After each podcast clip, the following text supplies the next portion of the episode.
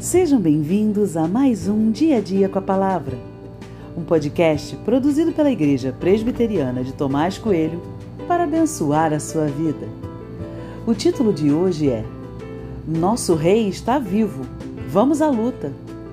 E tem por base o texto de 1 Samuel 31, 7, que diz: Quando os homens de Israel que estavam no outro lado do vale e no outro lado do Jordão viram que o exército de Israel fugiu e que Saul e seus filhos estavam mortos, abandonaram as cidades e fugiram. E vieram os filisteus e habitaram nelas.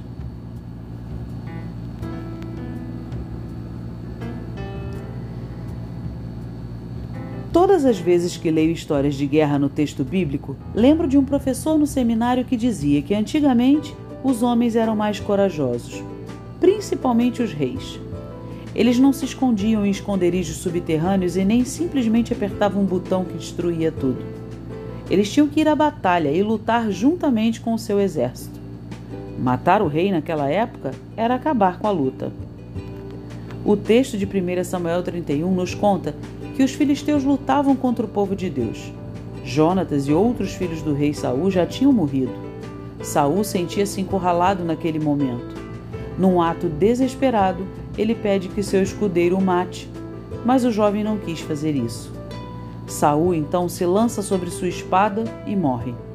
Ele não quer ser pego pelo exército inimigo. Ao descobrir que o rei estava morto, o exército de Israel perde a liderança e, sem rumo, é espalhado pela terra.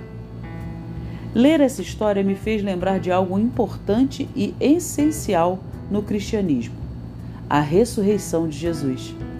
Se Jesus não tivesse ressuscitado, teríamos ficado sem liderança, completamente perdidos. Mas nosso rei venceu a morte e ele está vivo. Significa que tem uma direção necessária para continuar lutando. Meu rei está vivo. Essa é uma certeza que eu não posso perder. Nosso rei não apenas está vivo, como ninguém pode derrotá-lo. Quer melhor notícia do que essa? Ainda carregamos o privilégio de saber que ele mesmo vai conosco em todas as batalhas. Jesus não se esconde, não foge, não está em abrigos antibomba. Ele luta comigo todos os dias. Não esqueça disso.